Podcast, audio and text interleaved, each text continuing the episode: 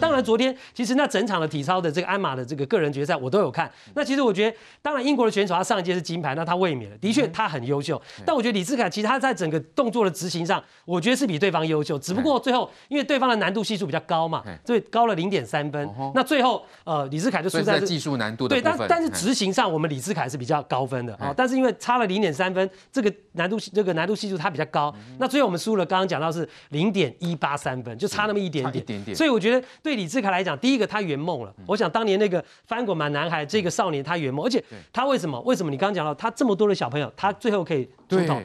那就是要一个坚持啊，那就是一个持续啊。你看他当年躲在垃圾桶里面，教练说：“哎，阿郎奈我来练习。”哦，啊，原来在家里啊，跑去找人躲在垃圾桶里面，发现他的能 Q，他的潜力。对，也也许你也可以，你这样讲也没有错。所以我觉得这个呃，这个他爸爸讲出这个故事，我想其实啊，因为我们在采访这个体育运动选手的过程这么多年了，我我个人在。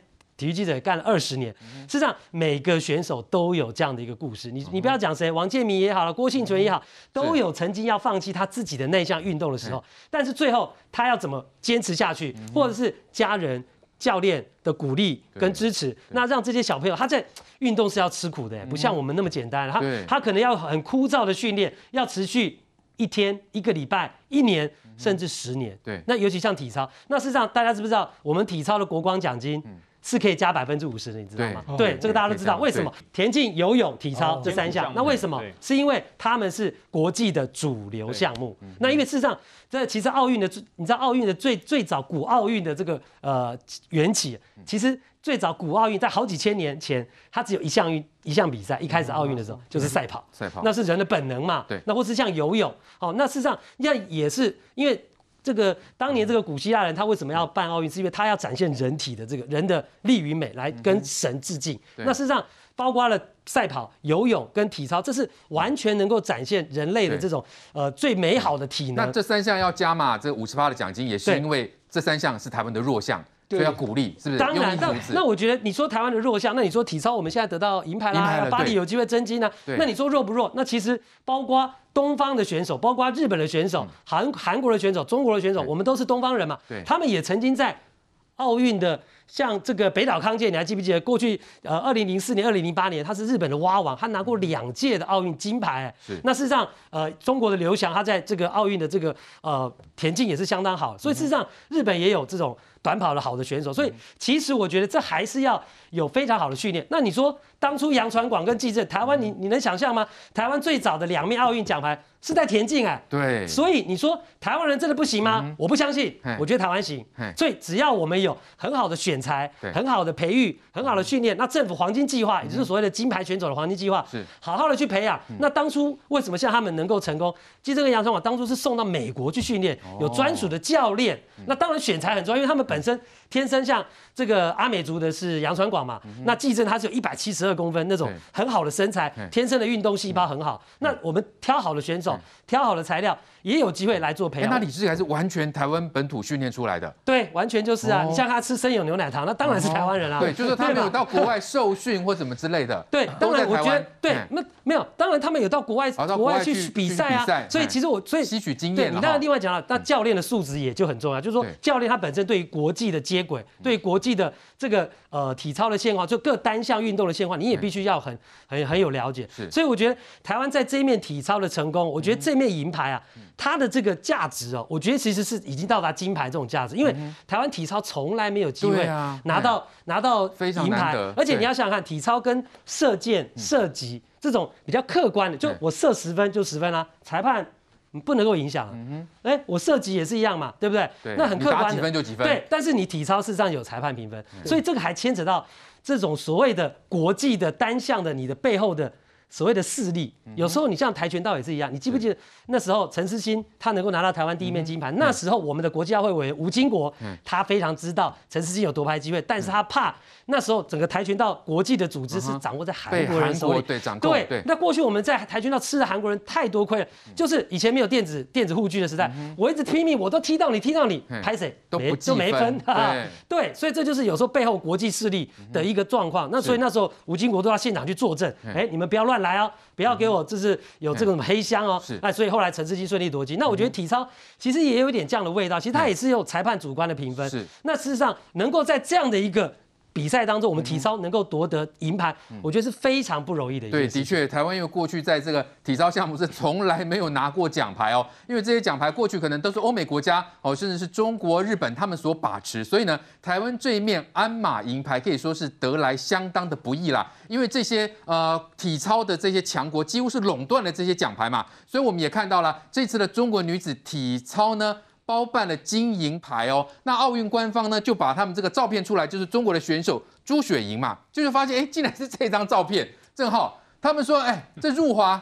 你这个东京官方是故意的，好，一定要把中国选手丑化吗？欸，其实我很难得同意小粉红的话，因为这样真的是我觉得有点辱华的感觉，因为我有看过朱雪莹本人，哦，本人五官端正，而且真的也还蛮漂亮的。可是为什么要选这张呢？我知道在空中 应该很多张可以选吧，因为我知道在空中表情是一定会比较狰狞啊，对不对？但你还是可以选一些，因为他们中国说为哎，怎么隔壁的英国都漂漂亮亮的啊？我中国怎么长这样？所以我觉得我不太知道摄影师的考量了，可是。我坦白讲，我看到这个我会生气，但是这对我来说就是个小花絮。花絮啦。但重点来，大家都在问，为什么我们这次台湾哈，好像奖牌都比过去的多？对。甚至我们选手在心理素质上，哎，好像也比较强。那是怎么样？是发生什么事情？是今年呢？我们台湾这个流年呃特别运气好吗？还是说台湾到底做对了什么？这才是关键。对。其实回顾整个台湾，确实哦，在这几年，我们在选手的训练跟运动科学的介入上。下了非常非常大的功夫。第一个最基本，左训，他以前的那个住宿环境，我看照片，坦白讲。我认为可能只有高嘉瑜才住得下去，就都那很黄啊，那那很黄的床垫，然后很黄的枕头，然后呢，那个那个那个那个床啊，高上下铺就跟我以前大学的时候是一样，很没有隐私。然后呢，环境呢，因为以前我坦白讲，我们都有个观念，就是说什么，这些选手你吃 吃苦应该的，反正呢，然后怎么抄我就土法炼钢，一直抄一直抄一直抄。那很多选手就会被抄坏。可是第一个，现在左训中心第一个。我不敢讲五星级，可是真的干净整齐四星级的感觉绝对是有。第二个很重要，科学训练。为什么我们很多选手，尤其是田径，特别到异地训练到美国？因为那个科学训练分秒必争的时候，你差那零点几秒差很多。这次我们左训也是跟师大去做合作。我甚至看他们开发了一个所谓的特别应用软体，去记录哦郭幸存在举重的时候每一个轨迹，每一次都记录。你记录下来之后。对，轨迹不对，轻则丧失力道，重则受伤。哎，所以这些东西科学的根据科学的训练介入之后呢，心理我们都说什么？选手去训练遇到瓶颈会什么？陷入自我怀疑。选手比赛的时候看看戏，那个也会自我怀疑。所以左训特别每一周对于每个选手都有所谓心理辅导跟心理咨询，甚至连饮食，以前过去就乱吃一通嘛，对不对？哎，得得金牌，教练带你去吃牛排，吃大餐，不是的。什么时候备赛的时候要吃什么？减重的时候要吃什么？过磅前要吃什么？过磅后要吃什么？比赛前一天要吃什么？都有讲究。在营养科学，全部都是营养科学。你如何在减重的时候尽可能的减掉你的脂肪，保留你的肌肉，这都是营养科学。它的每一个食物都要精算的。我们这次也纳入，所以对于很多人来说，我们这次我们台湾选手为什么这次被世界看到等等的，其实我认为国家在背后包含我们的后援，包含我们的教练，包含我们科学化训练。尽了非常非常大的力量，对，让台湾选手终于哦可以在相同的训练环境上跟世界的高手一较长短。与此同时，我看到另外一个希腊的举重选手，我我看他故事，我眼泪有点要流出来。他举重完后没有没有好名次，他说我宣布退役了。他说为什么？他说因为这段期间最难堪的是，他这一年的备赛期间，每一个月只有希腊举重协会给他六千块台币的钱啊。他说他连物理治疗的钱都付不起，他去物理治疗的时候，他物理治疗师直接说我不收你钱，我因为我也知道你付不起。然后这六千块，他说连加油都不够，他只能走路去场馆。哇，那六千块呢，连吃饭都不太够，所以他常常哦没有办法维持他最佳的体态，然后去参与这场奥运竞赛。所以说，其实你看，希腊是什么？亚是奥运的发源地。可是你看哦，为什么我们说体育是国力的延伸？就是你这个国家够重视体育，对，我然后再加上我们体育选手自己的争气的话，我们就可以在这个世界舞台发光发热。所以我觉得台湾是跨出很好的一步。那三年后的巴黎奥运，我认为啦，可以更进一步，因为我们持续这样训练下来的话，我们的名次会越来越好，然后奖牌也会越来越多的。好，这是台湾的这个代表团呢，在东京奥运真的是写下惊奇，因为拿牌的项目多了非常多。那其中一项就是女子拳击哦，我们看到这黄晓雯，她的家庭背景相当的坎坷哦，他为了要改变他的命运，来参加拳击比赛。来，建明哥，对，他其实原本他是以五十七公斤级在参加比赛，但五七公斤级的时候呢，他大概最好的成绩是铜牌，因此呢，教练就给他建议，他你人高马大，如果你再减轻的话呢，也许还有机会。得到好的分数，因为我们知道这个真正奥运的拳击不是在把对方打到地上嘛，而是要打到点，所以他手长脚长呢，其实是有具有优势的。他也听了这个意见哦，在二零一九年的时候呢，他就减到五十四公斤哦，果然得到金牌。但是毕竟这是奥运，因为他得到金牌是亚洲的，那你到了这个奥运就要跟国际来做对决啊，所以呢。他又从又减重，你要知道他很高哎，他就从五五十四公斤的减重到五十一公斤，所以你知道从二零一八年到二零二一年这短短的三年之内，他减掉了六公斤，还要维持肌肉来取得这样的一个胜利，所以你可以看出来他的意志力非常的坚强哦。那当然呢，他在二十三岁的时候呢，他曾经哦，就是就是因为他有得到这个好的一个机会来这个胜选的时候呢，他。这次的比赛呢，因为他现在二十三岁，大家注意到他左手背的部分，他左手背有很多的刺青嘛，其中在中间的部分呢是这个台湾哦。那我们其实呃为什么关注这个讯息？是因为国外媒体注意到了，所以国外媒体还特别在他得奖的时候发问他说：“你这边的这些 tattoo 是有什么意义？”对，他特别指的是台湾，他说：“我来自这个国家。”所以这个这件事你会发现到我们现在很多的这些这个国手。都是以台湾作为发自内心的战斗力哦。但是讲到黄晓雯，我们大家都很陌生的。但是因为他这次呃赢得，因为其实我们关注到其他拳击国手，其实并没有关注到黄晓雯。那其他拳击国手在过去的赛事是没有成功晋级嘛？哈。那黄晓雯呢？其实他的家世跟我们一般想的不一样。我们刚才讲，我们的鞍马王子是在父母亲在市场里面打工的哈。在其他看。对。那李阳的家世也是普普通通，但是要讲到黄晓文，可能是这次奥运里面最心酸的一个，因为他的家里并不很好。他那为什么要打拳击呢？你知道心酸是什么？他打拳击在国高中打拳击是因为要赚奖金来补贴家用啊。那为什么呢？因为他的父亲呢是这个做这个塔兔的这个师傅，那年轻的时候就跟他妈妈已经离婚了，所以他是交给他的爷爷奶奶跟。照顾他的奶奶阿公呢，也跟奶奶阿公阿嬷也是离婚了。阿公为了养这个孙女哦，晚上还要开计程车来养她，所以他在这么贫穷的家庭里面呢，他觉得他必须要付出心力哦。那当然呢，我必须说一句话，就是因为他自己也说了一句话说，说因为标题是说他的爸爸呢是呃会以他的女儿为榜样。我想说。父亲以女儿为榜样，这件这件事很特别。一查文才知道，原来父亲呢，呃，过去有一些事情，然后进到监狱里面，所以他说他自称都没有照顾好这个女儿。但是话说回来，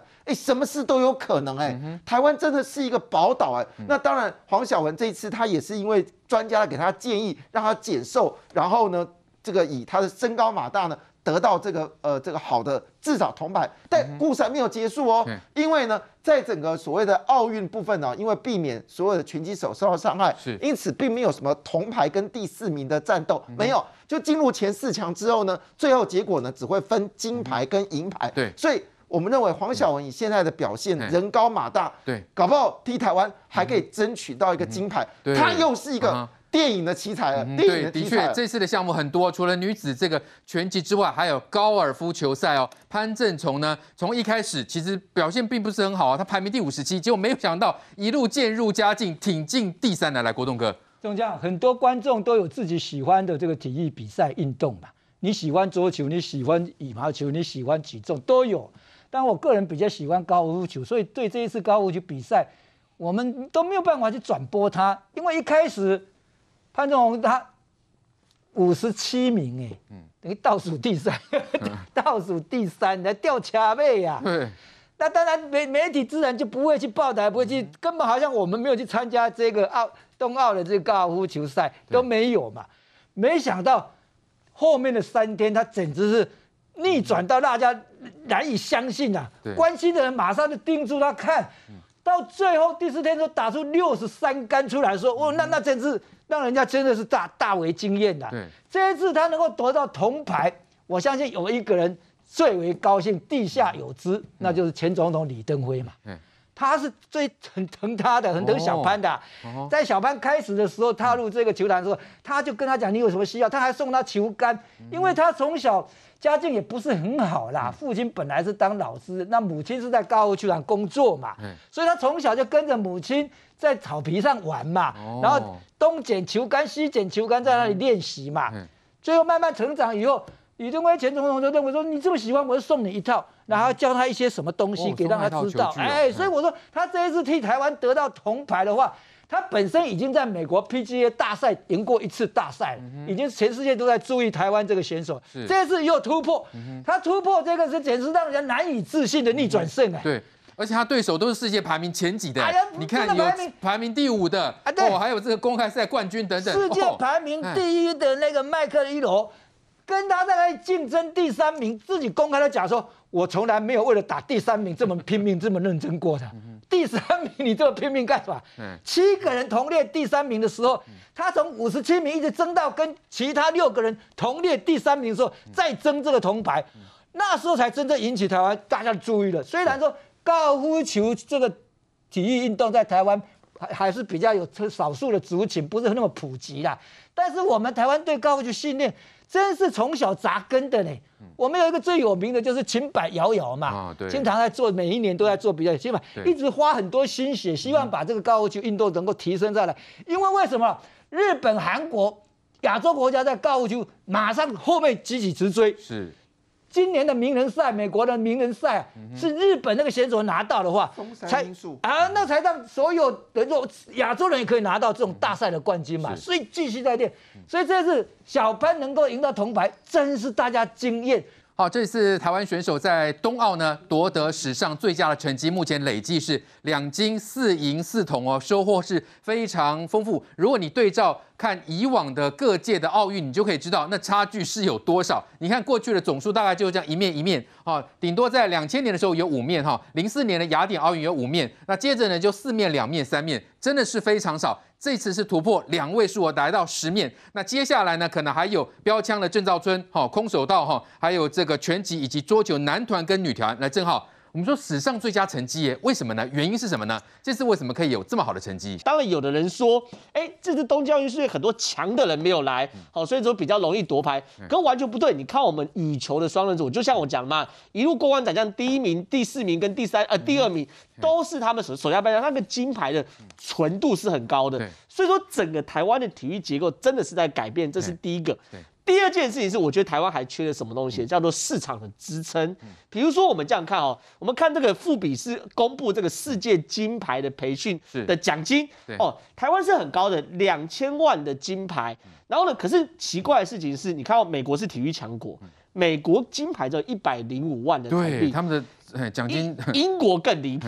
英国一毛都没给啊！英国了不起是怎么样说？哎，我可以给你一万英镑，但四十几万台币授权呢？你在英国皇家邮票上有有你的大头大头照，大概是这样。那为什么美国跟英国可以这样子搞？原因很简单，因为他们的体育运动足够商业化，所以说其实是两个世界是分两大区块，政府不需要花太多钱。对，应该是这样讲。世界分两大区块，一块是像是苏联体系、俄罗斯、中国，甚至是北韩的选手，他们就是我们一路讲的所谓夺牌机器。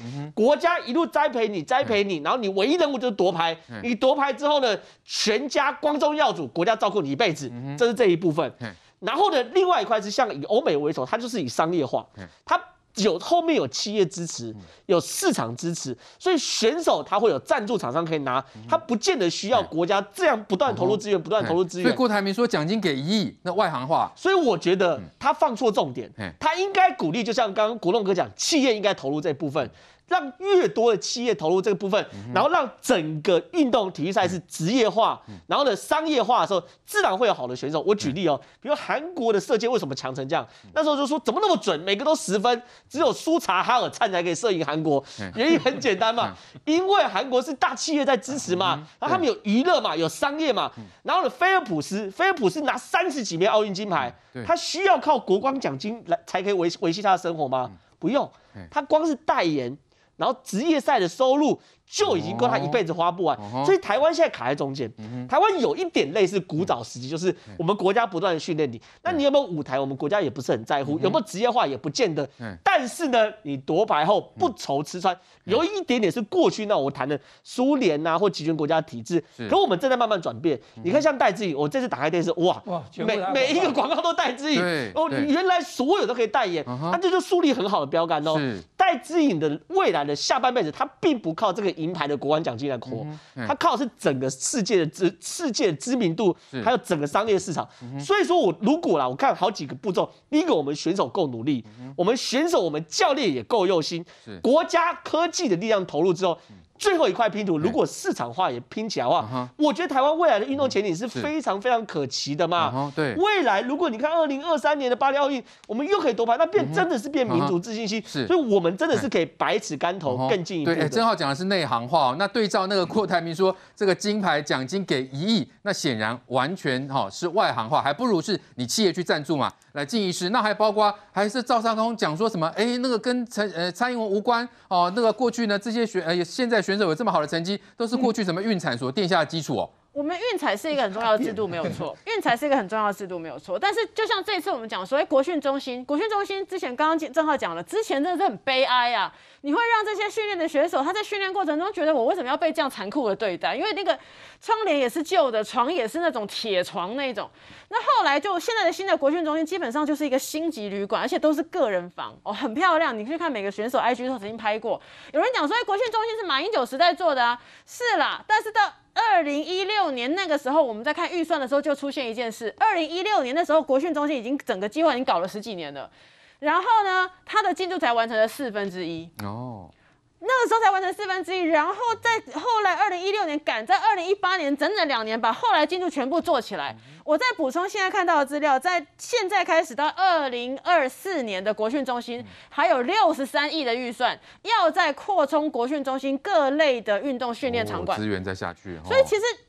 这可以这样讲啊，说马政府时期，我简单来看，你看那个夺牌的时间看起来，哎，民进党执政的时候好像夺牌夺的比较多。对，好，这里面很重要的几个事情嘛，你有没有让运动员觉得我有被支持？其实刚刚提到，我我同意这个东西是一个连贯性的政策，可是连贯性的政策里面，你在当政的时候有没有落实它是重点？有没有让大家真的觉得我有重重视你？你看今年光是那个飞去的那个什么商务舱就被他搞成那个要大家骂成这样，就是你有没有去重视？其实包含国际中心。